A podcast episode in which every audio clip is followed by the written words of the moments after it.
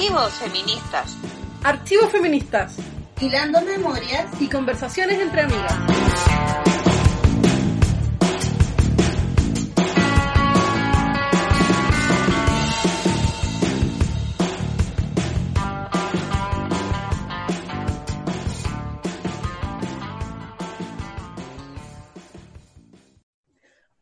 Hola, bienvenidas a un nuevo capítulo de Archivos Feministas. ¿Cómo estás, Mari? Hola, bien. ¿Y tú, Panchiva? Bien también. Oye, ¿qué nos vas a contar de la semana hoy día? Bueno, de nuevo tenemos una semana con varias noticias, pero me, interesa comentar que en, Chile querían ponerle o rebautizar en realidad un organismo de la policía que se llama la Academia de Ciencias Policiales, ACIPOL, con el nombre de un ex integrante de la Junta Militar que estuvo en Chile entre el 73 y el 90, que es Rodolfo Estangue, que fue director general de Carabineros y luego fue senador también como miembro de la UDI ya para el periodo de la, de la postdictadura.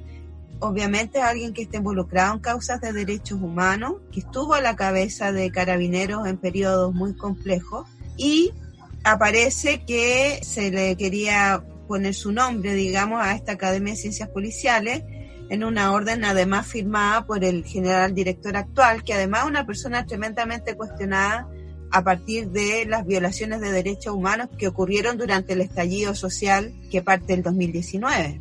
Sí, es súper interesante poder pensar en esto bueno, en dos cosas, ¿no? En esta idea de la continuidad de las atrocidades cometidas por las fuerzas de orden y seguridad en el país, en el marco de la represión, de la protesta social, porque nos hace preguntarnos sobre este continuo de la violencia en democracia, esta continuidad entre la dictadura y la democracia que el año pasado, durante octubre, se hizo tan patente en los modos en los que el Estado respondía a la violencia, pero también en algunas de las consignas que fueron parte del, del estallido social, ¿no? No son 30 pesos, son 30 años y otros similares pero también en este contexto negacionista que tiene que ver con los modos en los que ciertos discursos empiezan a aparecer como si no significaran nada, pero que son tremendamente dañinos, ¿no? Estoy pensando en la forma en que eh, ciertos grupos empiezan a poner en el espacio público representaciones y formas de decir asociadas a, a un anticomunismo brutal, asociadas a formas de racismo y de exclusión, antimigrantes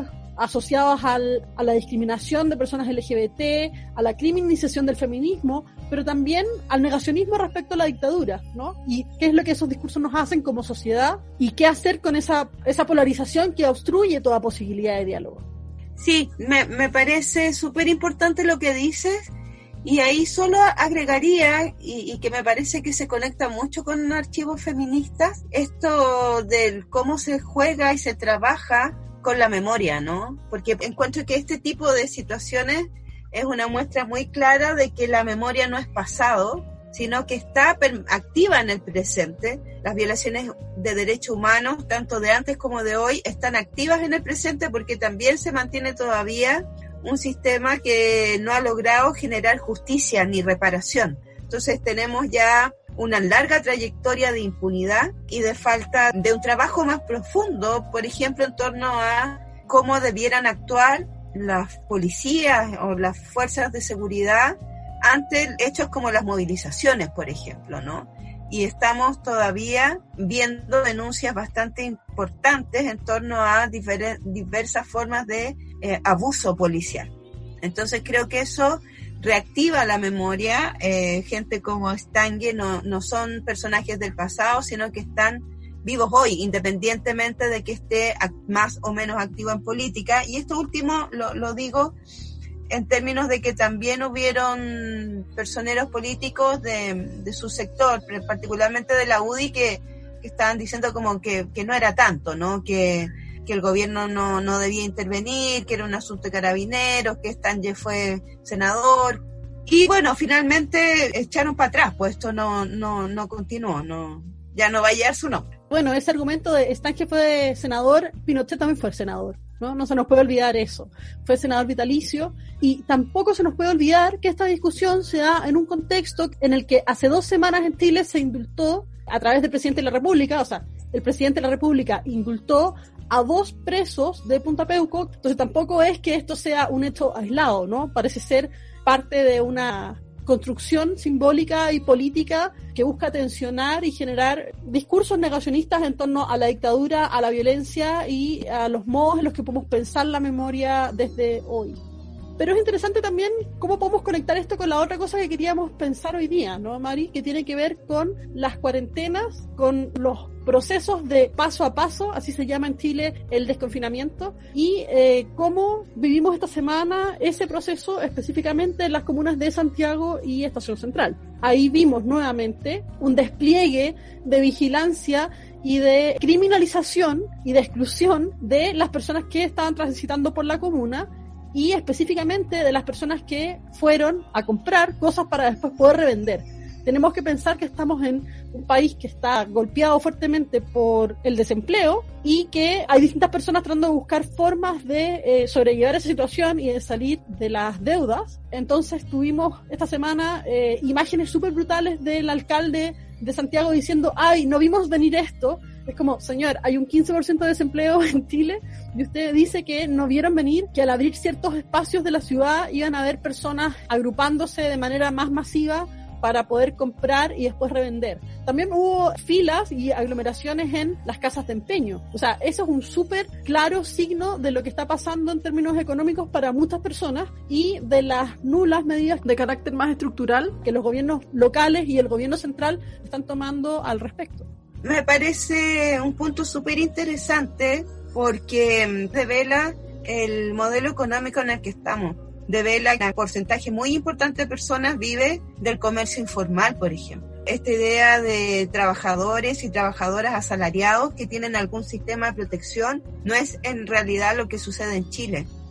En realidad lo que sucede en Chile es que gran parte de las personas que trabajan lo hacen de manera independiente y en condiciones bastante precarias. Y eso era absolutamente predecible, o sea, marca la falta de protocolos desde los municipios que mencionaste, como Estación Central y Santiago, que es donde se desarrolla gran parte del comercio vinculado a sectores populares y a sectores medios. Entonces, era predecible y si dices que no lo pudiste ver, es que eres una pésima autoridad, eres una ineficiente y además eh, nos muestra la precariedad en la que vivimos, ¿no? En que se, se abre el confinamiento y en realidad las personas tienen que salir a comprar. Pero además, lo, lo último que me interesa ahí es que también se repite mucho el discurso de que las personas son las irresponsables, de que las personas son las que no se cuidan y las que no cuidan a los otros, y ese es el discurso también desde los medios de comunicación, desde el gobierno local, desde la, el gobierno central, también desde las autoridades, desde el Ministerio de Salud y otros. Entonces, hay que tener ojo con eso porque a veces uno termina repitiendo esa idea, no, es que la gente irresponsable, además que hay alguien irresponsable o que no le interese, pero en general la gente o las personas han tendido a ser bastante responsables, pero tú no puedes ser responsable si no hay campañas de salud pública reales. Y en Chile no ha habido ni una campaña de salud pública real en torno a la pandemia, en torno al coronavirus. Una campaña de salud no es hablar por televisión, no es salir en las noticias, ir a los matinales y hacer conferencias de prensa. Implica otros elementos que todavía no se pueden resolver y obviamente que ahí hay muchos pendientes y mientras no se mejore la trazabilidad, estamos en serio riesgo de que algunas estadísticas que hoy día parecen estar mejor en torno a la situación del coronavirus duren por muy poco tiempo. Si es que efectivamente están mejor, porque claro, como no hay trazabilidad, no sabemos los números reales de coronavirus en Chile actualmente, o no lo sabemos con precisión, ¿no?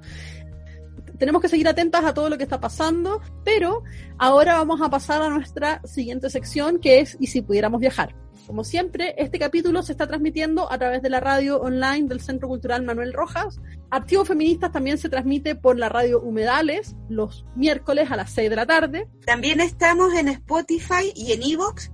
Ahí pueden poner Archivos Feministas y encontrarán los capítulos anteriores. Y en Instagram, arroba Archivos Feministas. Y tenemos nuestro mail al que nos pueden escribir, archivosfeministas arroba gmail.com.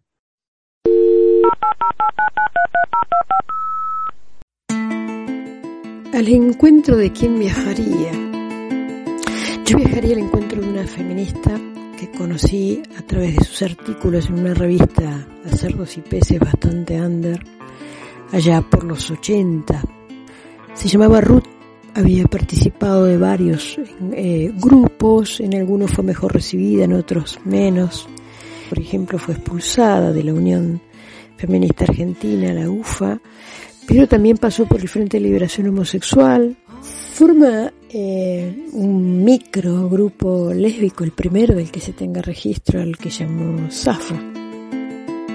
Ruth trabajaba en el puerto de Buenos Aires, era prostituta y se presentaba como prostituta, feminista, lesbiana, y ya desde los 70 planteaba la necesidad de la agremiación de las trabajadoras sexuales, pidiendo por los mismos eh, derechos participaba con pancartas donde decía eso, feminista, prostituta, lesbiana.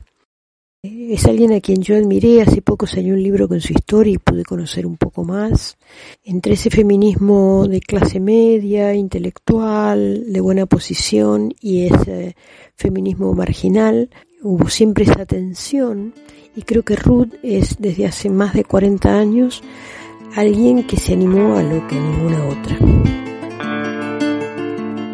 muere casi simultáneamente con en Argentina gremio de las eh, trabajadoras sexuales comienza a tener una entidad dentro de una organización gremial. Ruth Mary Kelly.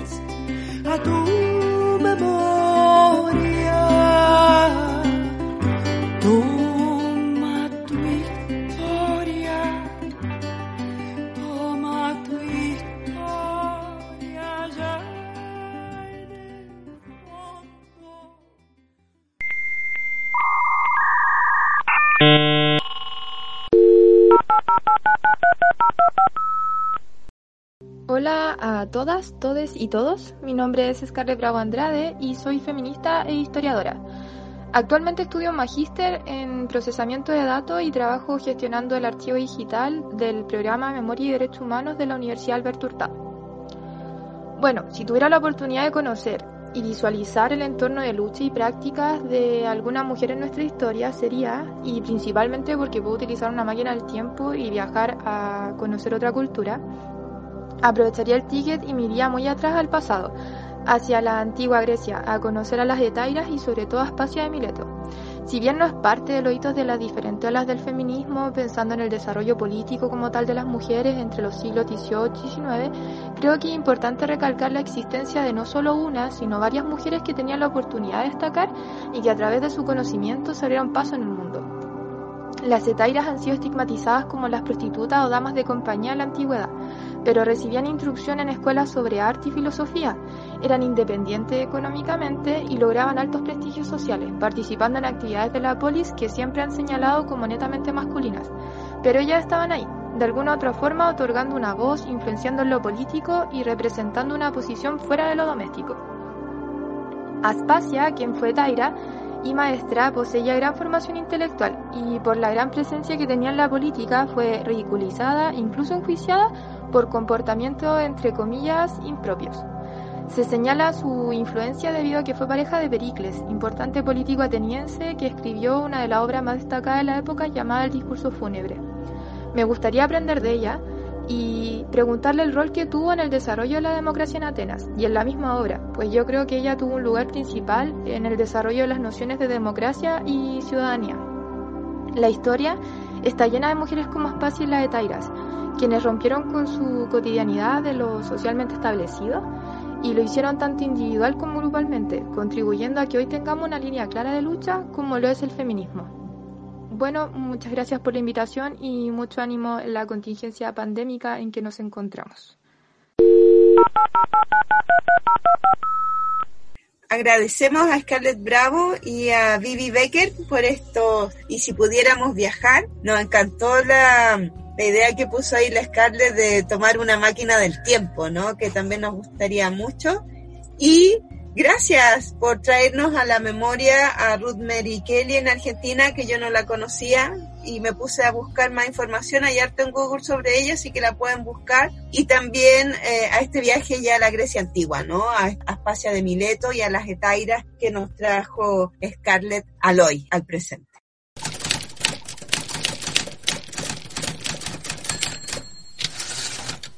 Ese sonido de máquina de escribir nos señala que ya llegamos a nuestra sección tensionando nuestros archivos. Hoy vamos a hablar de un libro que se llama Son las prisiones obsoletas. Fue escrito por Angela Davis y se editó el año 2017 en Córdoba a través de Vocabulvaria Ediciones. El libro está liberado y se puede descargar a través de la página de Biblioteca Fragmentada. Le vamos a dejar el link cuando subamos el capítulo a redes. La traducción del texto fue hecha por Gabriela Adelstein y a mí me gusta mucho que la traducción sea son las prisiones obsoletas en vez de están, que es la posibilidad que nos da el inglés.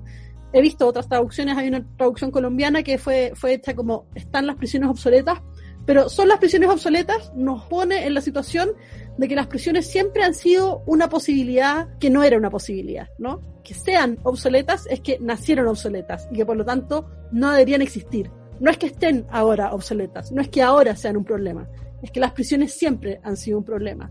Por eso me gusta esta traducción. Angela Davis, la autora del libro, nació en Birmingham, Estados Unidos, en 1944. Es una mujer afroamericana, filósofa, comunista, miembro del Partido de las Panteras Negras y que fue parte del Comité de Defensa de los Presos durante fines de los 60, principios de los 70, cuando se empezó a discutir en Estados Unidos con mayor fuerza el racismo que estaba inscrito en el sistema penitenciario. Angela Davis ha trabajado gran parte de su vida en el movimiento de eliminación de las prisiones y es una de las articuladoras del concepto de sistema industrial penitenciario, que es en parte lo que estuvimos conversando también la semana pasada a partir del texto de Dean Spade que estuvimos leyendo. Sí, es un libro súper importante de Angela Davis porque nos sitúa en discusiones que son bien actuales. Nos interpela a por qué hoy día nadie se pregunta por qué existen las cárceles. Señala y, da ahí varios datos explicando por qué y en qué entramado histórico hemos llegado a la situación de considerar la existencia de la cárcel como algo casi natural como algo que no puede dejar de existir y como una institución que no se puede transformar o, resignificar o, sencillamente abolir, como dice el, título del,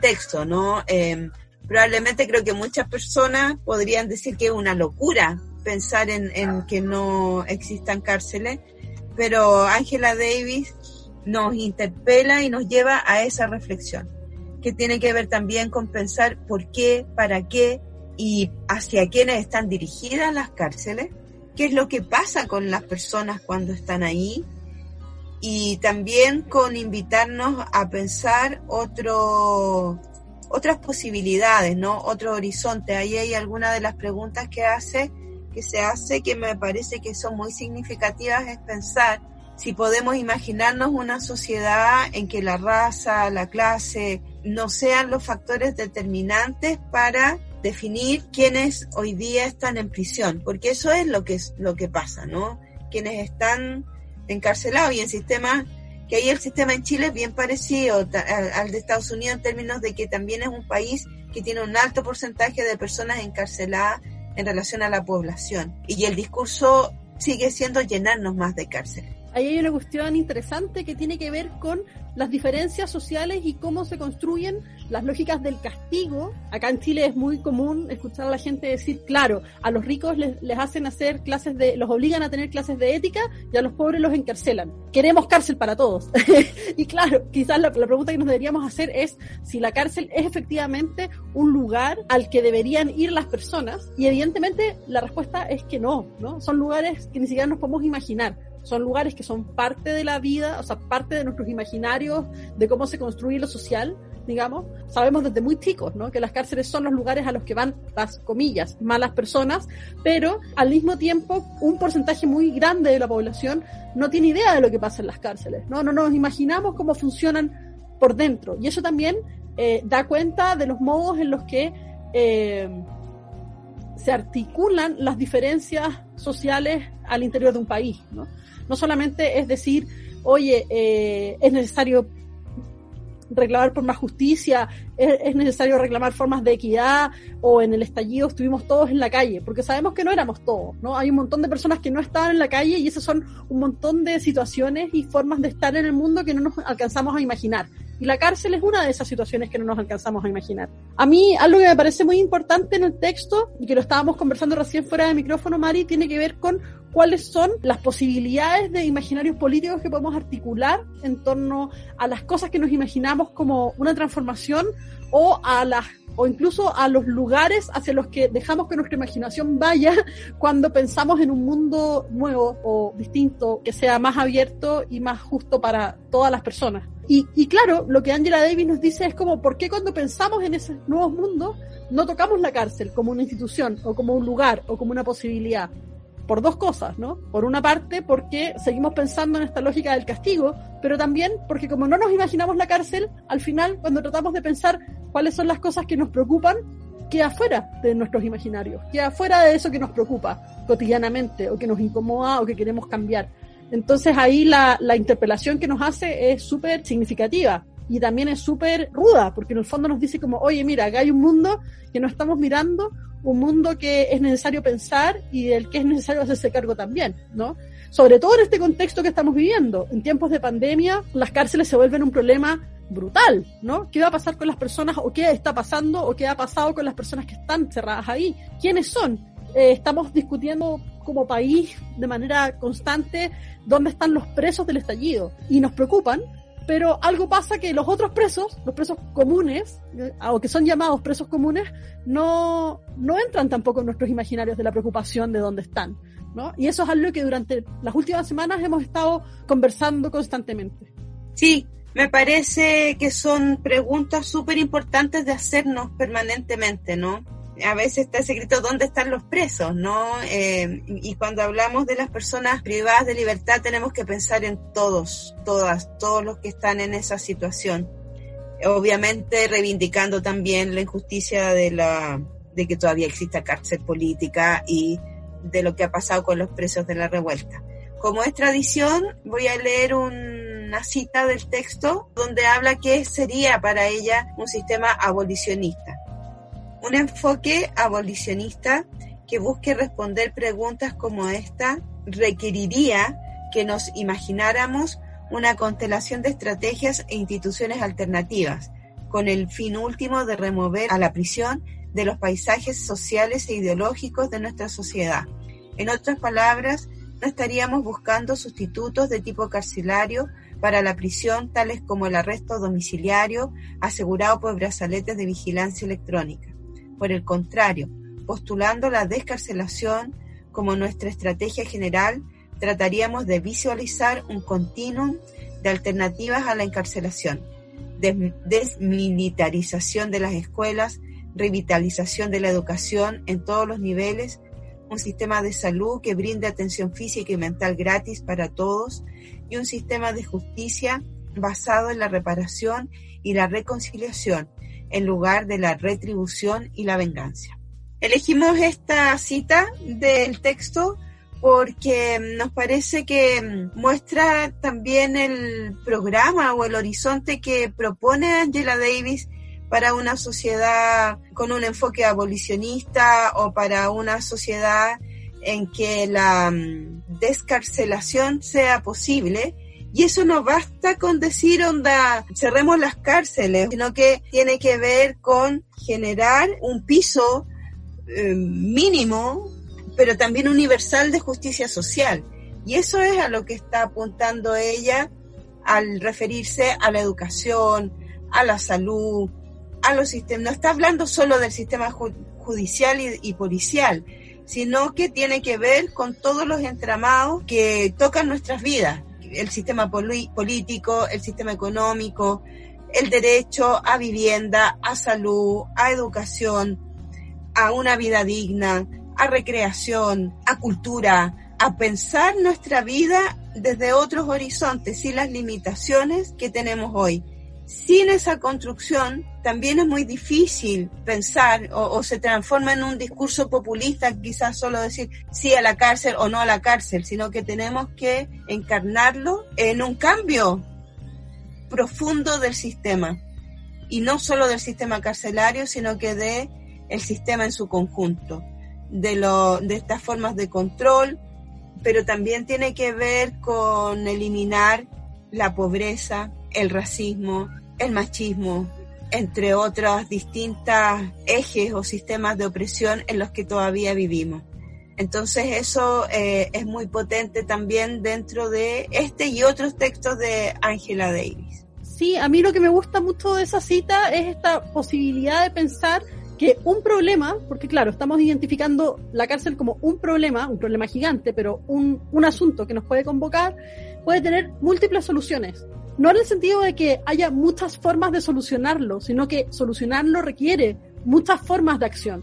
Y eso es interesante porque en el fondo nos hace pensar desde otros lugares cómo nos juntamos eh, o cómo actuamos colectivamente para imaginar soluciones a problemas reales y concretos que afectan la vida de las personas y nos afectan a todos como conjunto.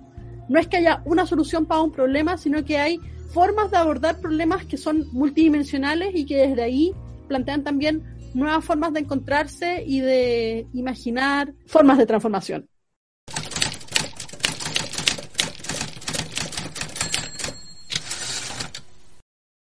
Estamos en nuestra sección de entrevistas y hoy vamos a hablar con Gilda Luongo, una persona a la que queremos mucho y que además nos morimos de ganas de escuchar. Hola, Gilda, ¿cómo estás? Hola, preciosa. Bien, estoy contenta ahora por estar con ustedes. Me encanta estar en este programa. Es una alegría para nosotros que estés en este programa y más aún que te encante estar en el programa. Sí, hola Gilda, bienvenida. Gracias, preciosa. Me encanta esta dupla que han armado ustedes con este programa, que yo creo que es tremendamente beneficioso, sobre todo hoy día, para las cabras jóvenes, para los cabres.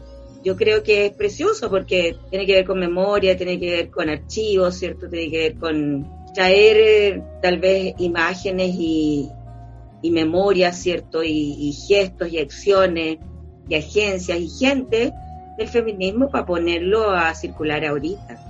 Gracias, Gilda. Qué emoción. Nuestra primera propuesta para partir esta entrevista no es una pregunta, es una provocación. En realidad es una es un impulso. Queremos saber quién es Gilda Luongo y queremos que tú te presentes, porque quién es mejor para hablar de Gilda que Gilda. Oye, pero esa es una pregunta insondable. Yo tendría que decir que, que yo no sé quién soy. Eh, yo no sé quién estoy, estoy deviniendo, quién estoy deviniendo ahorita.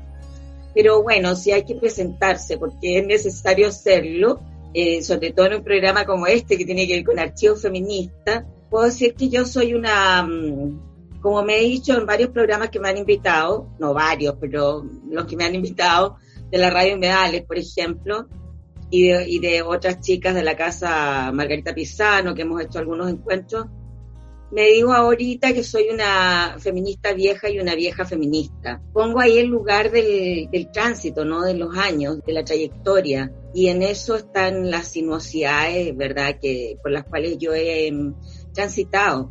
Podría decir que yo siempre he sido feminista. Em, creo que tempranamente, desde que inicié la cuestión em, política, digamos, el trabajo político, que en principio fue un trabajo eh, partidista tradicional, porque ingresé a los 14 años a una organización de la Unidad Popular, que eran los CUP en la década de los 70. Yo estaba en octavo básico, entonces era muy chica y yo creo que esa trayectoria me ha acompañado siempre. Eh, yo creo que todas esas, esas sinuosidades que yo he, hecho en mi vida han tenido que ver con una cicate feminista, en el fondo. Me encantó cuando leí a Sara Ahmed y ella dice, cuando interroga, ¿cierto? ¿Cuándo, cuándo, ¿Cuándo nos declaramos feministas o cuándo nos decimos feministas? Y yo creo que, tiene que ver con la vida y con todas las opciones que uno toma. Yo no, no pienso que llegué a ser feminista cuando, cuando llegué a la morada, por ejemplo, que eso podría ser como la cuestión activista que me constituyó, digamos, la organización, la orgánica. Mucho antes yo fui feminista y eso tiene que ver con hitos puntuales y, precisos en mi vida, digamos, que tiene que ver con mi experiencia vital. Eh, bueno, esa soy, digamos, soy una feminista, he sido una activista siempre. Aparte que he hecho literatura y he hecho escritura y he hecho lectura, pero lo que hago en lectura y escritura y en investigación, digamos, en el ámbito de la cultura, tiene que ver con el feminismo, o sea, mi sostén es ese. Muchas gracias, Gilda. Me encantó la respuesta de no sé quién soy. Es la primera vez que alguien nos responde eso y en realidad es una forma de mirar y de mirarse que es súper interesante porque cómo dar cuenta de sí mismo, ¿no? Que es lo que dice Butler. Cómo podemos pensar quiénes somos y hasta dónde podemos o nos atrevemos a pensar quiénes somos. Cuáles son los límites que ponemos también ahí. Oye, otra cosa que nos gustaría saber y que siempre nos convoca preguntar es cómo te acercaste por primera vez a los feminismos o cuál ha sido tu trayectoria imaginaria, política, de trabajo para nombrarte feminista. Algo nos decías recién, ¿no? Pero nos gustaría indagar en cuál ha sido tu trayectoria como activista, desde esa niña Gilda de octavo básico hasta hoy día, quizás con estos tránsitos sinuosos y, y a veces contradictorios también que, que, nos van articulando. Cuéntanos, por favor, sobre eso. Mira, eso, eso ha sido un ejercicio precioso que he estado haciendo este último tiempo, que es un ejercicio memorioso. Cuando las chicas de Valparaíso, del grupo de estudios feministas, me invitaron en el 2018 a participar en unos seminarios, unos encuentros que hicieron ellas, unos conversatorios en realidad, con feministas viejas, añosas. Y ahí hubo que escribir algo para presentar del trayecto. Y yo ahí empecé con mi nacimiento. Y, y yo, yo creo que ese es un lugar, no lo voy a hacer aquí porque es re largo, digamos, con todos los hitos, pero yo creo que nacer eh, en una mm, familia pobre, ¿no? De, de, estratos socioeconómicos bajos, pobre en realidad, en la comuna de San Miguel, con una, mm, una familia muy disfuncional, una madre mm, que llevaba sola la carga de ocho hijos y yo la menor, digamos. Para mí ese lugar de la infancia eh, es el primer yo creo que ahora lo pienso yo, sí lo imagino, como la primera conexión con esto que va a ser después el feminismo. A propósito del lugar de las diferencias, que para mí ha sido álgido, ese lugar de la clase, siempre. Por eso llego al activismo o a la militancia de partidos tradicionales, que llego a las juventudes comunistas, pero en, el feminismo, digamos, me constituye tremendamente. Eh, es como el lugar que para mí ha sido también una provocación para seguir, para continuar. Entonces, eh, en ese sentido yo diría que desde que yo nazco donde nazco, digamos, y tengo la madre que tengo, porque una madre campesina que emigra a la ciudad buscando posibilidades de trabajo y se hace eh, trabajadora de lo doméstico en casas ajenas, una tremenda mujer eh, con un ímpetu vital enorme, pero con una violencia también tremenda por toda su historia de vida. Entonces, ahí hay un pilar fundamental también en términos de la, de la identificación, ¿no? Y del, lazo amoroso que, nos constituye en general las mujeres con las madres, que eso lo hablamos poco. Y también ahora me está rondando a propósito de este curso con la Ale Ugarte que tomé, que es lindo, que es de arte, feminismo y maternidades. Bueno, eso también me ha rondado mucho pero tiene que ver también con estas entradas y salidas que uno hace, ¿cierto? Desde los feminismos, desde el feminismo, las obsesiones que nos rondan y que tienen que ver también con estas subjetividades que somos, con este no sé quién soy, ¿no? Y entonces ir indagando y preguntándose siempre, no terminan nunca de preguntarse. Bueno, en términos concretos, yo llego primero a, la universidad, me encuentro así como formalmente con unas profesoras que venían de fuera y que traían la teoría feminista en los 90, cuando veníamos saliendo de la dictadura, porque antes yo había trabajado políticamente en, la cuestión de partidos tradicionales en contra del tirano, por cierto, de la dictadura. Y ahí me encuentro con, estas académicas que traen la teoría feminista. Pero de nuevo traigo a colación a la Sara Ahmed y digo, no es necesario que uno se diga feminista porque llegas a la teoría feminista, a las instituciones. Uno puede decirse, yo de hecho me digo, me desdigo, ¿cierto? Entonces yo fui feminista antes, ¿no? Mucho antes. La pobreza fue una constitución feminista para mí. Fue un, un, lugar teórico, porque lo personal es teórico, dice la Sara Ahmed, que me encanta. Para a jugar con este lo personal es político, pero también lo personal es teórico. Y entonces desinstalar, digamos, el lugar en que tú llegas a la academia y empiezas ahí recién a armarte con la teoría, digamos. A mí me encantó el lugar desde la literatura con las mujeres, la literatura de las mujeres, y, me enamoré desde ahí. Y luego fui eh, ingresando ahí a esa, zona muy incómodamente siempre, porque las instituciones a mí me dan urticaria, me dan un dolor de coxis espantoso. Y entonces yo estaba y no estaba en realidad en la academia, quería y no quería. Esa, fue, esa siempre ha sido. Porque, bueno, ahí de nuevo la pregunta, ¿quién soy, no? en esas oscilaciones. Y ahí me encontré con la Olga Grau, que la Olga Grau está en la morada, trabajando también, porque no era solamente activista allí. No sé si la Olga fue alguna vez solo activista en la morada, parece que no. Fue activista antes, me parece, con las mujeres más viejas de, con la Julieta Kirchhoff, me parece. Pero en la morada la Olga era profesional y ahí tenían un lugar del área de educación y género. Y la Olga, como era profe mía en, la, en el postítulo en que me becaron, porque yo fui voluntaria para levantar ese programa horrible, entonces eh, la Olga me invita a la morada a trabajar con ella en un proyecto que era el cambio de piel desde el área de educación. Y yo me encanto con eso porque tenía que ver con literatura y tenía que ver con formación y en ese tiempo yo amaba ser... Em, educadora. Ahora no quiero nada con eso, pero em, en ese tiempo sí, me parecía súper importante.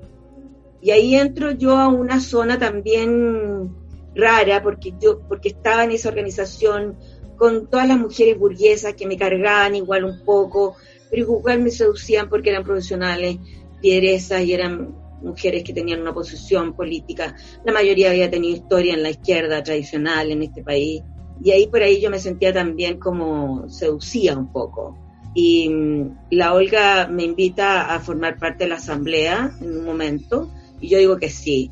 Y ahí yo sentí que tenía de alguna manera una carta de ciudadanía, de mierda a lo mejor, pero era carta de ciudadanía. Y, y, y, de alguna manera me empecé a sentir como más conectada con la posibilidad de llamarme boca llena feminista. Eh, esa fue como la primera, esa fue la entrada, digamos. Siempre yo he dicho, en todos los lugares digo, y aquí que está la María Estela maravillosa, que me pregunto por qué no llegué a las resueltas populares en vez de haber llegado a la morada. Y claro, esas son las sinuosidades y los vericuetos de la vida también.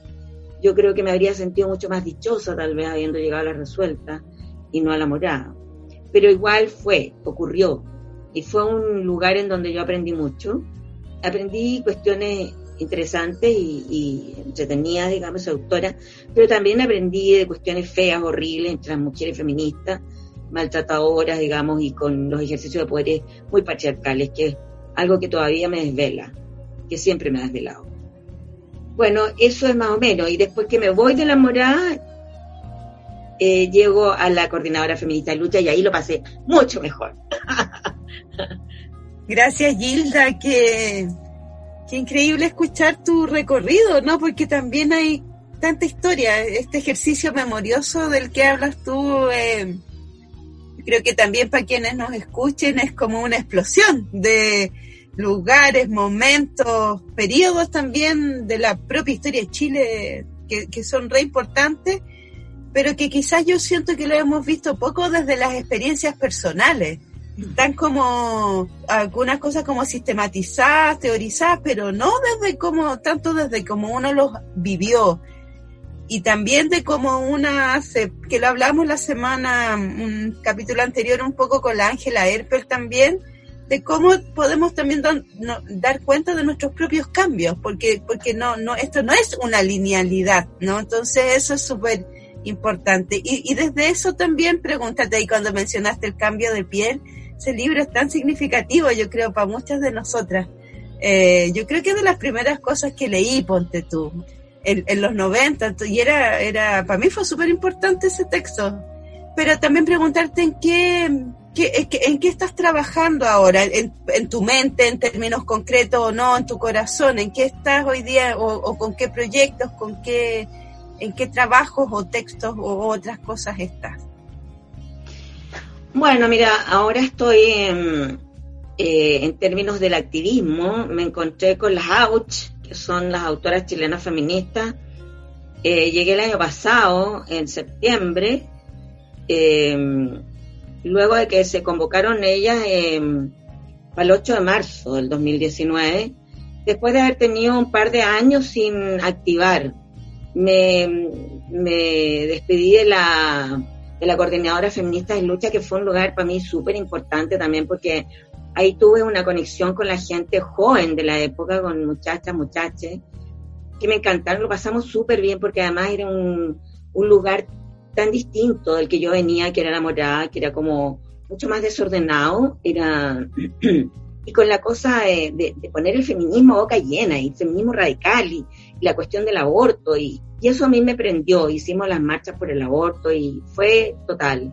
Pero también me fui un poquito agotada de estas dinámicas feministas que empezamos, que tenemos y que en realidad son lugares que hay que transformar y eso también me da vuelta un poco la cabeza ahora, que son los, las modalidades que llevamos adelante en términos de los liderazgos y los colectivos, porque ahí en la coordinadora feminista de lucha yo empecé a cansar, digamos, de esa, de la dinámica de que éramos unas poquitas las que llevábamos la cuestión adelante y, el resto descansaba, pero el resto se quejaba de cómo las que llevábamos la cosa adelante la llevábamos.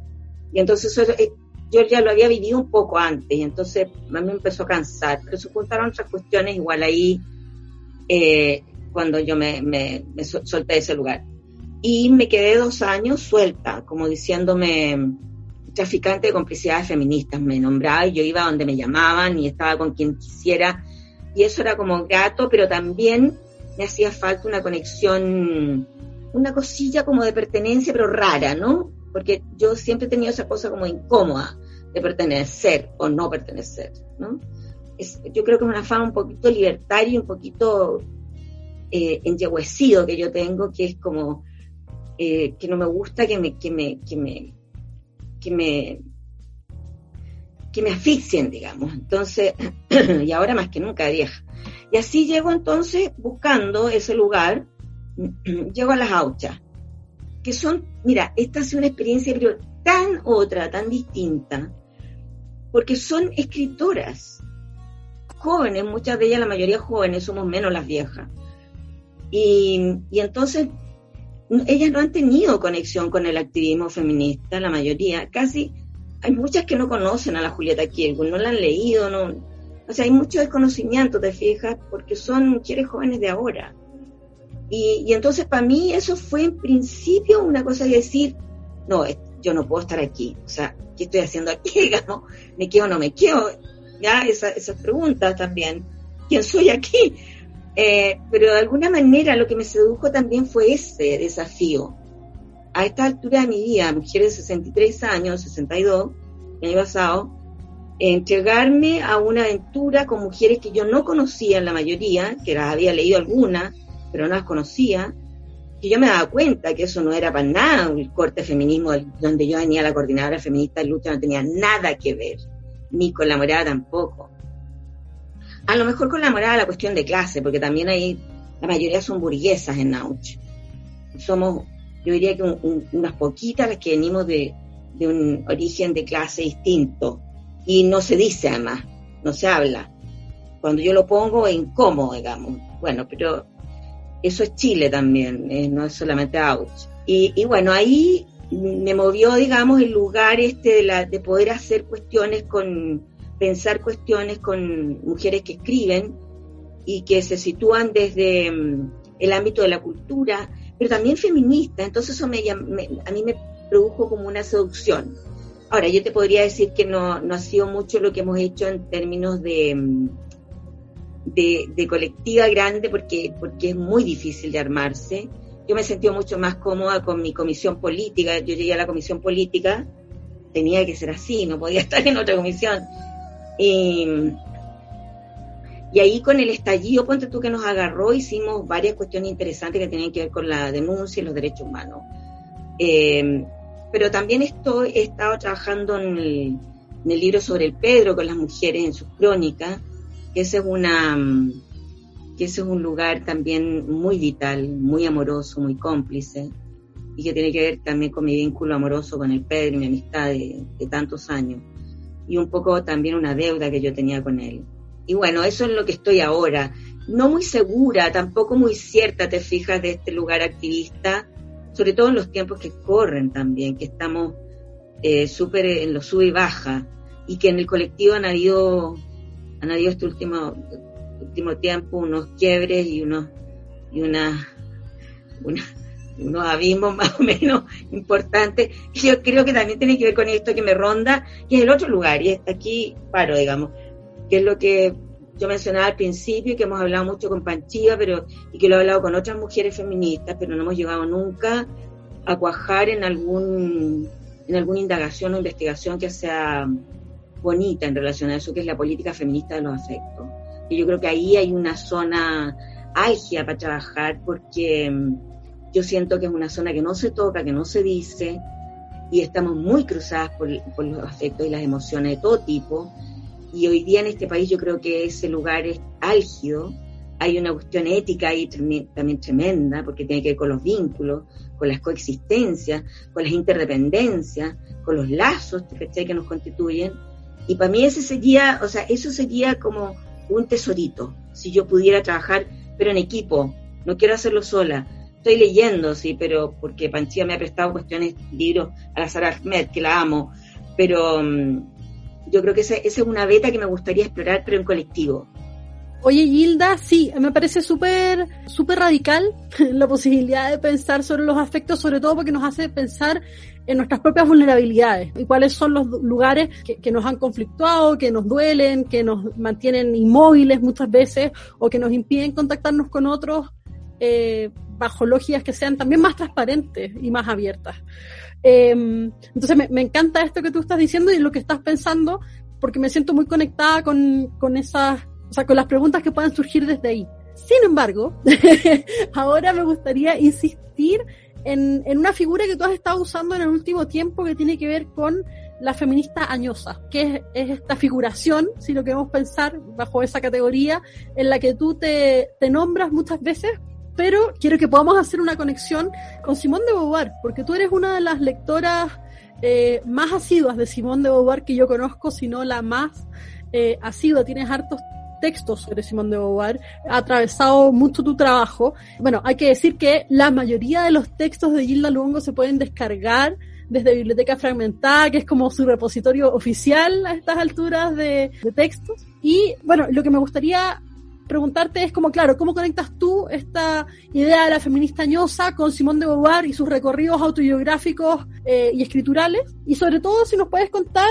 esta es la patudez de la entrevistadora, que nos puedas contar sobre la carta que tú le escribiste a Simón de Beauvoir, que es uno de los textos más lindos que yo he escuchado a alguien leer en vivo. El año pasado, en, en un seminario que celebraba los 70 años de la publicación del segundo sexo, tú en una de las mesas presentaste un texto que era una carta de una feminista añosa Simón de Beauvoir. Esa carta me conmovió mucho, me gustó mucho y me gustaría que pudiéramos explorar sobre esa relación entre Simón de Beauvoir, feminista ñosa y lo autobiográfico. Qué lindo, me encanta.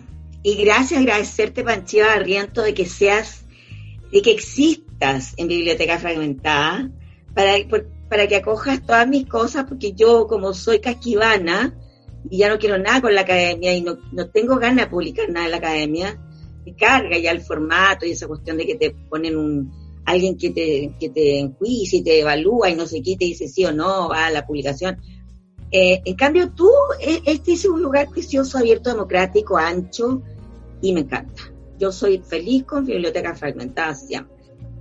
Bueno, agradecerte primero eso y esa complicidad amante que tenemos, porque, o sea, yo me considero amante tuya y tú te considerarás amante mía, sin duda. Bueno, la cuestión que tú, ahí el cruce que haces es lindo, ahí mi corazoncito late, calentito, cuando pienso en ese lugar de lo autobiográfico, la autobiografía, la, figuración esa de la mujer añosa, de la feminista añosa que nombro ahorita, pero también esa feminista añosa, yo la quiero conectar con el lugar este memorioso que yo pensé cuando escribí esta cosa que les cuento y escribí sobre mi trayecto, que también va a estar en Biblioteca Fragmentada, por cierto, luego, que tiene que ver con la infancia, yo fui sobreviviente de la pobreza y del, de, lo devastado que puede ser ese lugar para una infante niña, pequeña, muy vulnerable, muy lábil. Y la lectura para mí fue un lugar eh, de salvación. Y la primera novelita que cayó en mis manos, yo nunca tuve biblioteca, pero sí caía en los libros de mis hermanos y hermanas mayores, eran de sus cursos y leía todo lo que me llegaba de por ahí. Pero mi papá, que era un lector también, un padre ausente, pero un lector muy ávido, porque era lechado, mi mamá no, pero mi papá sí. De pronto en sus cajoneras encontré una novelita sin tapa que se llama El vicario de Wakefield. Y es una novelita escrita en, en forma de diario. Y es entonces el trabajo con la intimidad de un sujeto que narra su historia, su vida. Y eso yo lo tengo que haber leído, yo dibujé pollitos al lado del libro, unos pollitos de niña. Ya no tengo ese libro en mis manos por todas las sinuosidades, pero esos pollitos, yo cuando ese, guardé ese libro, yo decía, debo, haber sido muy niña cuando leí ese texto. Y yo creo que ahí me quedó esa impronta de, textos y de escrituras que tenían que ver con, la intimidad y con, lo, con el lugar de la subjetividad, una subjetividad que se cuenta, que se narra, que se relata, una vida que se narra. Bueno, y ahí entonces yo conecto con la Simón de Beauvoir que tú me dices, me encanta hacer esas conexiones, esas puntas locas, y claro, cuando yo participo en el proyecto de investigación al que me invita la Olga Grau, desde la Chile, debo decir que, que tengo que agradecer a esas dos personas de la Universidad de Chile que me invitaban a los proyectos de investigación, siendo yo muy reacia a las instituciones y siendo muy chúcara y muy desagradable de pronto, pero ellas me aceptaban y me toleraban porque yo creo que trabajaba bien y era como más o menos habilosa, digamos, interesante. Entonces, bueno, eh, Olga monta este proyecto a la Simón y claro, cuando me invita yo me fascino con eso y, y además era trabajar las vertientes autobiográficas en Simón, en este lugar desacomodado, ¿cierto? La Simón filósofa y la Simón escritora, digamos, literata, por decirlo entre comillas, que esa palabra no me gusta. Ahí yo me encuentro con, con indagaciones que yo hago, ¿cierto? Que voy armando y llego a escribir esa carta que tú dices, esta carta de la feminista ñosa, ahorita, que vuelvo a leer. Ese es un lugar precioso que yo encuentro que hacemos poco también, las feministas, volver a leernos y, leernos interpretando el lugar en el que estuvimos en la lectura.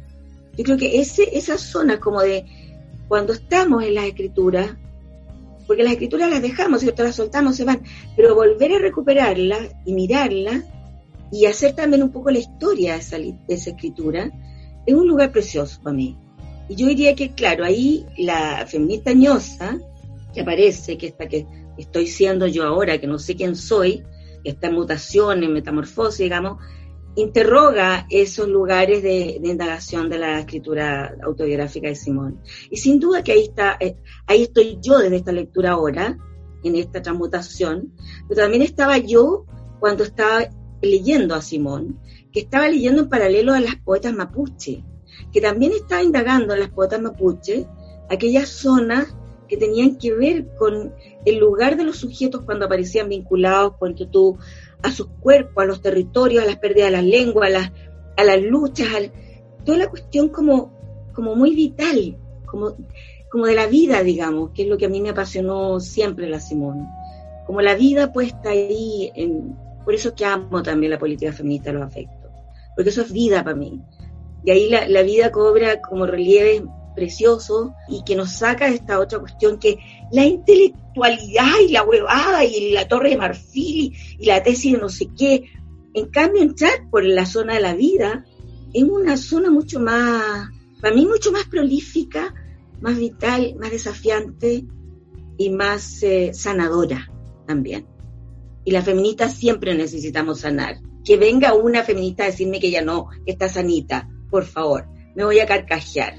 Oye, nos carcajeamos juntas, Gilda, porque efectivamente estamos las tres ahí, sí, pues, o sea, ¿quién puede declarar clausurado sus procesos de, de vida, de sanación, de, y de construcción también, pues, de, pensamiento? A mí me, me resulta súper eh, potente esto que di y antes cuando dijiste esto de lo personal también es teórico, nuestra vida también eh, desde ahí construimos la teoría. O sea, no, es que me desperté y pensé, oh, hoy día voy a escribir sobre esto como, como si fuera una inspiración que viene de la nada, ¿no? Y, y, la conexión que haces ahí con la pobreza eh, me parece súper importante porque también son lugares de vida que han tendido a verse visto como secundarios, como que no es donde se construye el conocimiento, sino que en esta separación y estamos en una sociedad que cada vez tiene más eh, escindido, más separado estas brechas, ¿no? O sea, nuestras brechas son eh, sociales, son eh, económicas, pero también están dentro del conocimiento que se valida y el que no. Entonces creo que ahí hay una invitación súper potente desde lo que nos estás diciendo y, para quienes nos están escuchando. Y hay una pregunta que le hacemos a todas nuestras invitadas, que es, eh, pensándote, no sé, de aquí a un, futuro, como tú quieras entender el futuro, ¿no? ¿Qué sueñas? ¿Qué te gustaría? ¿Qué, qué deseo, qué sueño nos, te gustaría compartir con nosotras y con quienes no, nos escuchan? Oye, ese es un lugar, eh, hoy día en tiempos pandémicos, ese es un lugar eh, súper desafiante, porque mm, por lo menos para mí, yo creo que para una gran cantidad de gente también, el futuro está muy pendiendo de un hilo. Entonces, yo te diría que para mí, o sea, yo no tengo el, la conexión con un futuro ahora, no la siento. Estoy mucho en el presente y yo diría que la otra vez una compañera de Auch me hizo esa pregunta, eh, ¿cuál es mi sueño, digamos, para después de la pandemia, cuando pase todo esto? Y yo le contesté ahí muy honestamente, yo ya no sueño, yo imagino imagino, y, en esa imaginación, porque el sueño tiene una serie de connotaciones para mí que son, no me voy a alargar en eso, pero que, no son de mi gusto ahora, ¿me entiendes? Que tienen unas constricciones, está muy constreñido socialmente, ¿no? El sueño americano, bueno, entre otras cosas. Pero mm, eh, me gusta más el lugar de imaginar, de imaginar y de mm, como dice la Sara también la posibilidad de lo posible, lo fortuito de la fortuna. Ahí yo me siento un poquito más convocada, pero tampoco es el futuro cierto, digamos. Ahora, lo que me gustaría, em, sin duda alguna, como, como feminista ñosa que estoy siendo, es seguir sanando, seguir encontrando sabidurías preciosas, ojalá en colectivo, eh, si no sola, porque yo estoy encaminada y en eso ahora también. Esta cuarentena me ha servido mucho para eso, para mirar ese lugar de mis heridas profundas, digamos, y de, mirarlo de manera más benévola, más cariñosa, más tierna conmigo misma. Pero me encantaría hacerlo con otras también, para precisamente retomar eso que tú estabas señalando de la vida, ¿no? Porque siento que la vida hoy día para mí tiene, o sea, siempre ha estado la vida para mí presente nunca ha sido la cosa, las entelequias o las torres de marfil. Ha sido siempre la vida, pero hoy día más que nunca, yo creo que por mis años, por lo feminista que estoy siendo, y ahí estaría esa figuración que dice Panchiga, eh, la conexión con, con la vida, con esta vida que está haciendo ahora, con la vida que es con los que me rodean, con los lazos amorosos que me importan tanto, tanto, tanto, con decirnos el amor y con mirar los amores, cómo son, cómo se dan, con mirar las emociones que nos ocurren. Eso me encantaría que ocurriera y que, ojalá fuera en colectivo. Yo sé que eso no es fácil, lo sé muy bien. Hace rato que yo vengo con esta cosa la política feminista de los afectos, ponte tú, y le he tirado el anzuelo a varias feministas que me rodean, que son preciosas, pero no, no, no ha cojado nada, no, no, no, no, logramos. O sea, con todas estas cosas preciosas que tenemos en común, pero nada mm, calza, digamos, como para que ocurra. Por eso es que me gustaría tal vez. Pero no así como, no, no te lo digo así como un futuro que tiene que ser si no me muero. No. Eh, que si pasa, sería precioso. Si no pasa, seguiré pensándolo solita y, imaginando y, con la mi escritura. Tengo un epistolario en, vías también eh, y tengo otros relatos que tienen que ver también con la cosa vital este libro con el Pedro, en fin. Pero en eso, en el lugar de sola, digamos, mujer sola que escribe, la escritura es muy solitaria. Y yo amo lo colectivo porque lo colectivo es vida, es tan desafiante también y tiene que ver con esa zona de las interdependencias, lo que hablaba la otra vez la Patria, que me encantó cómo lo puso, me asombró, me asombré de ella en su conexión con la vida también. Primera vez que escucho la Battle más blanda, siempre la había escuchado tan dura, tan ah, con la cabeza y la cosa intelectual y conceptual y no sé qué. Y esta vez la escuché muy blandita. Yo creo que algo le pasa también a la, a la Butler con, con la pandemia y con los años también, yo creo. Em, eso. Oye, Gilda, bueno, nos desarmaste dos preguntas, pues. Así nomás. Primero, que no sabes quién eres y ahora que soñar que ya no. no, me encanta. Está está súper lindo porque en este diálogo y en esta tensión de cuáles son las palabras a las que nos acercamos y cuáles son las certezas que dejamos ir, pasan un montón de cosas que son interesantes, que nos remueven y que nos hacen pensar hacia dónde podemos mirar o cuáles son las cosas que podemos, en las que podemos insistir, ¿no? Porque claro, muchas de estas cosas que tienen que ver con los afectos que tú dices tienen que ver con, con insistir un poco, ¿no? Estas formas de pensar sobre la cotidianidad, sobre la propia historia, sobre los afectos y sobre nuestras formas de constituirnos como feministas tienen que ver con ese roce que es incómodo, ¿no? Y que a veces es placentero también, porque a veces rozarse es rico y a veces rozarse es terrible. Me gusta ese, ese lugar en el que nos, nos hace entrar. Y también me gustó mucho esto que, que dices que, bueno, me gustaría pensar en esto, pero si no pasa, tampoco me voy a morir, ¿no? Y también ahí hay una cuestión que es potente porque a veces ponemos esperanzas, deseos y esperas en lugares que nos parecen todo o nada, y llega algo desde afuera que nos cambia el mundo y ese todo o nada también se desmorona y cambian las prioridades y tenemos que rearmarnos también a partir de esa transformación de nuestras propias realidades, pero de nuestras expectativas y de cómo imaginamos encontrarnos con otros y de qué significa el activismo. O sea, hay un montón de cuestiones que ahí se, se tuercen, digamos, ¿no? Y se van a cualquier parte. Y cómo nos volvemos a armar después de que todo se fue un poco a la mierda. Me ha gustado mucho poder conversar contigo acá con la Mari y nada, yo te doy las gracias por haber venido y por participar de esta aventura radiofónica con nosotros. Gracias a ustedes, preciosas. Gracias, gracias miles.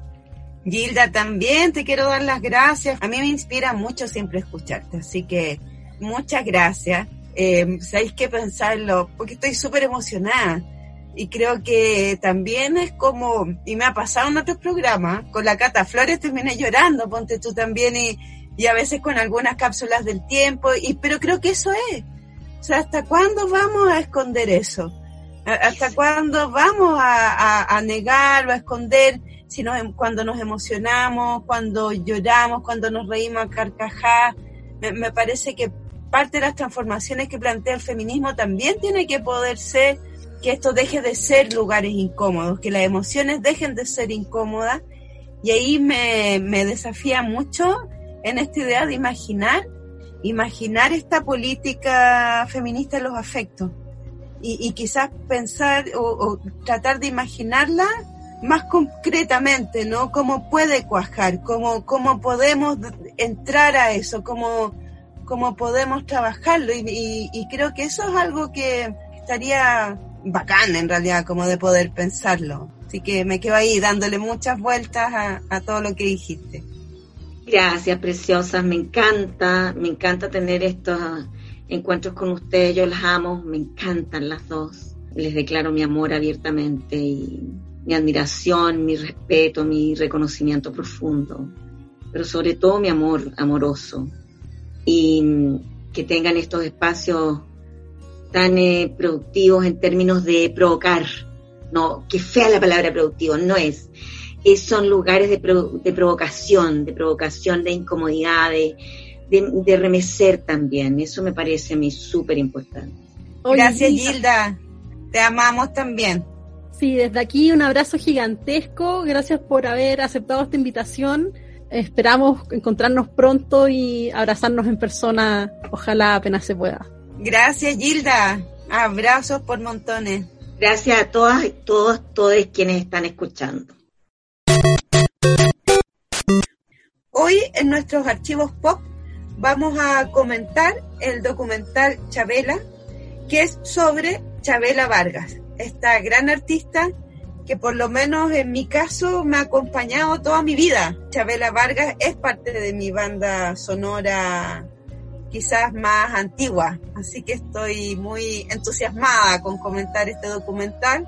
Está en Netflix y habla sobre la figura de esta cantante, de esta artista que nació en Costa Rica, pero que ella misma decía que era mexicana por decisión, entonces que era más mexicana que, que todos, porque eh, era por, por decisión propia, y que eh, nació en 1919, es una mujer del siglo XX, del principio del siglo XX, y murió en el año 2012 y desde 1942 se nombra a sí misma y de ahí es conocida en toda su trayectoria como Chabela.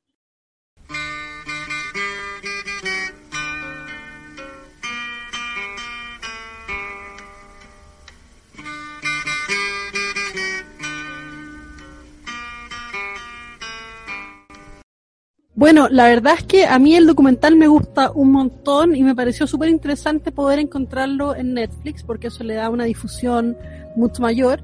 Y una de las cosas que más me llamó la atención tiene que ver con los modos en los que pensamos eh, a ciertos sujetos y pensamos la vejez también, ¿no?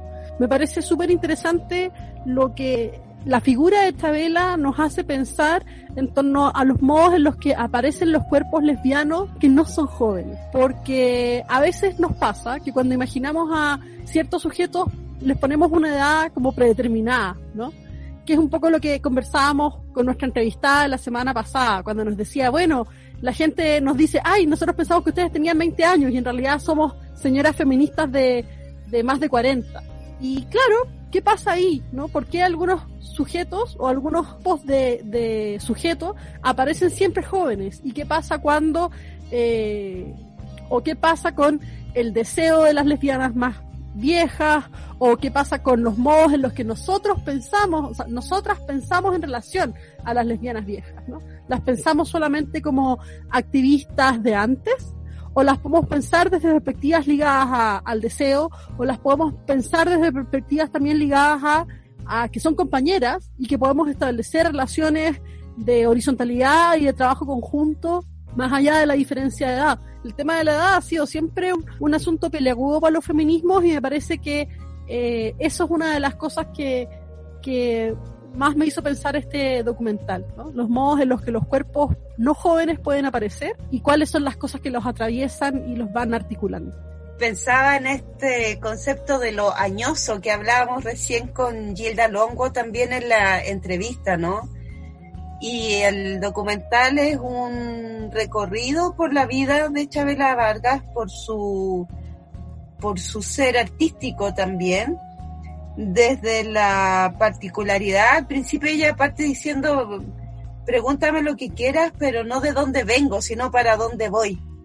Y, es desde ahí, desde donde se sitúa, ¿no? Eh, recorre su vida, pero su vida también es unir eh, nómade, eh, multiplicarse, un transitar por distintos espacios, el haber sido muy famosa en los años 40, muy reconocida, pero también desaparecer 12 años, ¿no? En que también había personas que pensaban que, había muerto, que, ya no estaba, y luego reaparecer en la escena musical desde esta imagen que tenemos de ella, ¿no? Eh, de la Chabela con el poncho, con esa prestancia en el escenario, que te emociona. Es el, en una parte ella dice también que, que a mí me gustó mucho, dice yo nací cantando que no hay un momento, que cantó siempre y que desde ahí también expresó el desgarro, ¿no? Yo creo que ahí hay un, un desgarro que,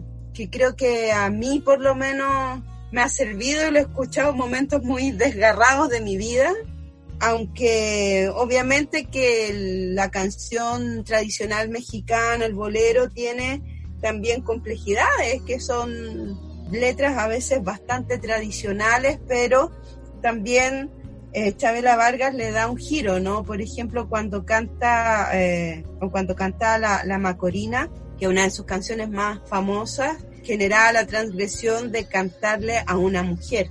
Y ella dice que lo que hace era cantarle a las mujeres, eh, desde un mundo que es muy macho, que es muy machista, que está construido desde ahí. Y ella también genera eh, su tránsito y su personaje desde en ese mundo. Entonces hay, una de las personas entrevistadas que, que dice que de alguna manera también eh, parte de su vida fue mm, generar su lugar en el que tenía que ser más fuerte, más borracha, más extrema que este lugar, ¿no? En el que se sitúa, quizás sin decir eh, públicamente que era lesbiana, pero era algo que todos sabían y también configurándose como que alguien lo dice en el documental como un ícono para las lesbianas en México, digamos, ¿no? O sea, que hay alguien que dice ahí, anda, todas las lesbianas mexicanas aman, amamos a Chabela Vargas, puede ser o no, pero sí creo que es súper importante en términos de lo que implicó su figura en ese contexto. Me gustó mucho pensar en la figura de Estabela como alguien que llega a un lugar y se apropia del lugar. Esto me recordó los modos en los que a lo largo del siglo XX distintas personas fueron parte de procesos migratorios internos de distintos países o entre países incluso, pero eh, el siglo XX es un tiempo de, de, cambios y de crecimientos de las ciudades, migración campo-ciudad, migración entre el norte y el sur, eh, por lo menos en el caso de Chile.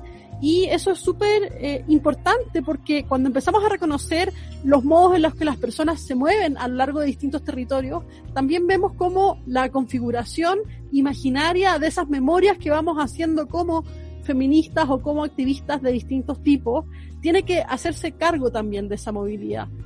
Porque si no, pareciera ser que las personas siempre estuvieron en el lugar en que las hemos encontrado, ¿no? O en que las reconocemos cuando pensamos en la historia. Pero si empezamos a pensar que muchas de sus acciones o de sus sentimientos o de lo que las mueve tiene que ver con situaciones que eh, las exceden en términos del lugar espacial que ocuparon al momento de hacer esas acciones, vemos la reverberación de otros elementos que son enriquecedores. Me hizo pensar, por ejemplo, cómo podríamos imaginarnos una Gabriela Mistral sin hacernos cargo de Vicuña, de la especificidad de su experiencia de la vida en el norte, en un norte rural en Chile, y en los modos en que eso repercute después en su escritura, ¿qué pasaría si pensáramos solamente en ella como una mujer urbana que vivió muchos años fuera de Chile? ¿no? Entonces, eso me, me, me hizo pensar el documental cuáles son las formas en que vamos dando cuenta de estos ejercicios de movilización que nos van posicionando en los lugares y cómo finalmente eso se va articulando en términos identitarios y de reconocimiento, pero también los modos en los que reconocemos la ruta, ¿no? Y en el caso de Isabela Vargas, claro, ella se identificaba y se nombraba a sí misma como la más mexicana de todas, pero justamente ese gesto de ser la más mexicana daba cuenta de la ruta, ¿no? Daba cuenta de ese, eh, de esa elección y de esa insistencia. Sí, aparecen también buena parte de sus movimientos, ¿no? En México, Ciudad de México, Acapulco, que esa parte es súper interesante, que es como Acapulco en los años 50. Eh, y luego también el periodo en que vive en algunos pueblos al interior de México y sus viajes. Y cómo en esta segunda etapa en que cuando ella vuelve a cantar, el salir de México también se vuelve súper importante, ¿no? Eh, la acogida que tiene en España, todas las gestiones que se hacen para que ella cante en el Olimpia de París, que era un lugar en que quería estar, cómo vuelve a cantar en, teatros, ¿no? Eh, de, dentro de una experiencia que había estado más bien marcada por los por cantar en, en, bares. Y luego esta idea de que en realidad como que ella se quería morir cantando, ¿no? Y cantó hasta el final, siguió en el escenario y logró traspasar generaciones, traspasar continentes, pero desde América Latina. A mí eso me, me conmueve mucho de la historia de, de, la, de Chabela Vargas, porque es una historia latinoamericana. Es parte de la música que nosotras escuchamos, es parte de los referentes que tenemos en distintas generaciones también, de, de esos referentes que no necesitan quizás nombrarse como feministas. Da lo mismo si era feminista o no, por ejemplo. Eh, me acordé mucho también de viéndolo cuando murió Juan Gabriel que es otro referente mexicano, que también tuerce de alguna manera la canción tradicional mexicana, a mi juicio, y esta entrevista de Juan Gabriel cuando le preguntan si es gay, él dice que salió mucho cuando muere, lo que se ve no se pregunta. Y que creo que también está de alguna manera en estas fisuras que genera eh, Chabela Vargas dentro de, estos espacios que eran y son todavía bastante tradicionales, pero también es parte de nuestras memorias, de nuestra memoria histórica, de nuestro territorio, de nuestro, de nuestras bandas sonoras, como decía al principio. Así que em, me parece súper eh, potente invitar a ver este documental y encontrar ahí referentes que no están, diría yo, en los, en los cánones más hegemónicos. Entonces, también eso es, es muy potente pensando en sus tránsitos, en su vida, en sus desgarros y en sus extremos también, ¿no? Como en esta, esta intensidad al vivir, al cantar, al, relacionarse con el mundo. Ponme la mano aquí, Macorina. Ponme la mano aquí. Ponme la mano aquí, Macorina. y en los riesgos que uno toma en esos extremos y en esas formas de vivir y relacionarse con el mundo también, ¿o no? Porque claro, cuando uno ve ahora a, o cuando uno piensa desde hoy día la figura de Chabela Vargas con los pantalones, con la camisa, con el ponto, eh, quizás no es tan tocante ni es tan impactante, porque vemos una, una figura a la que estamos acostumbradas, ¿no? Porque en el fondo hemos crecido con esa música y hemos crecido con una imagen de Chabela Vargas, pero cuando uno la piensa en el tiempo, en un tiempo en que las mujeres no usaban pantalones, en las que las mujeres no usaban esas camisas, también usar ese tipo de ropas era exponerse el documental da cuenta de eso también, ¿no? De cómo se le iban cerrando algunas posibilidades de tocar en lugares, de cantar en lugares, de estar en ciertos espacios justamente porque rompía los imaginarios normativos del género, los imaginarios binarios de, de la forma en que se construyen los cuerpos posibles en los espacios de lo público y ahí aparece también esta idea de la transgresión de repente se nos olvida también reconocer o darle un lugar en la historia a, a esas transgresiones que hoy día se transforman en elementos que ya no, que ya no hacen ningún ruido, ¿no? Como eh, si uno sale con pantalón o con falda, ya no es una pregunta para la mayoría de la gente, eh, si las mujeres pueden usar o no cierta ropa, pero, eh, o ciertos peinados, o ciertas formas de estar en lo público, ¿no? Pero tenemos que pensar que las cantinas, los bares, durante parte del siglo XX eran espacios prohibidos para las mujeres y ahí está Chabela tomando tequila y, siendo la más borracha de todas. Entonces también es potente pensar en esa en esa parte de su historia, ¿no? En esa historia de transgresión y de autoapropiación de unos modos de estar que no deberían haber sido sus modos de estar y que tuvo que pagar unos precios también por haberse puesto así en lo público. Bueno, las dejamos súper invitadas a ver el documental. Está en Netflix, de verdad vale la pena. Además van a poder ver los Quintles, que son los perros mexicanos, que son siempre una delicia canina. Así que no se lo pierdan, véanlo, compártanlo y la próxima semana vamos a estar con otra recomendación pop.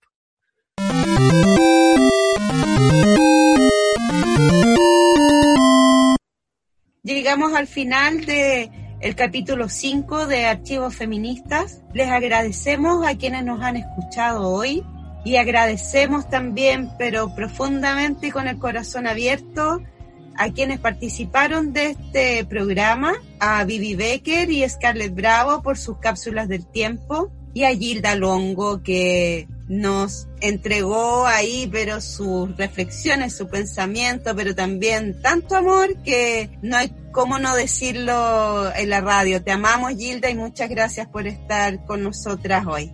Ya saben, nos pueden escuchar los sábados a las 9 de la noche en Radio Manuel Rojas y los miércoles estos capítulos se retransmiten por Radio Humedales a las 6 de la tarde. Además de escucharnos por las radios, pueden escucharnos a través de Spotify y de Evox. También nos pueden seguir en Instagram, nuestro perfil es arroba archivofeministas y nos pueden escribir si quieren contactarse con nosotras a nuestro correo archivofeministas arroba gmail.com. Antes de despedirnos, les recordamos que estamos en una campaña especial de recolección de fotos de animalitos para nuestros afiches de redes sociales y que si tienen una especie compañera muy amada y muy querida que quieren que sea parte de las campañas de los, de los capítulos de archivos feministas, pueden contactarnos y enviarnos una foto para que la imagen de sus animalitos se sumen a las que ya han aparecido en nuestro programa. La semana pasada la campaña estuvo a cargo de la preciosa Celeste, que es una perrita que vive con nuestra amiga Fernanda. Y esta semana el capítulo va a estar acompañado de una imagen de Tamalita May Watson, que es un chihuahua un poquito cascarrabias, pero siempre encantador, que vive con Elisa en México. Por supuesto, les mandamos un abrazo para la semana, esperando que estén muy bien. Mari, también aprovecho de despedirme de ti y de mandarte un súper abrazo desde aquí. Gracias, Panchito, un abrazo y chao a quienes nos escuchan.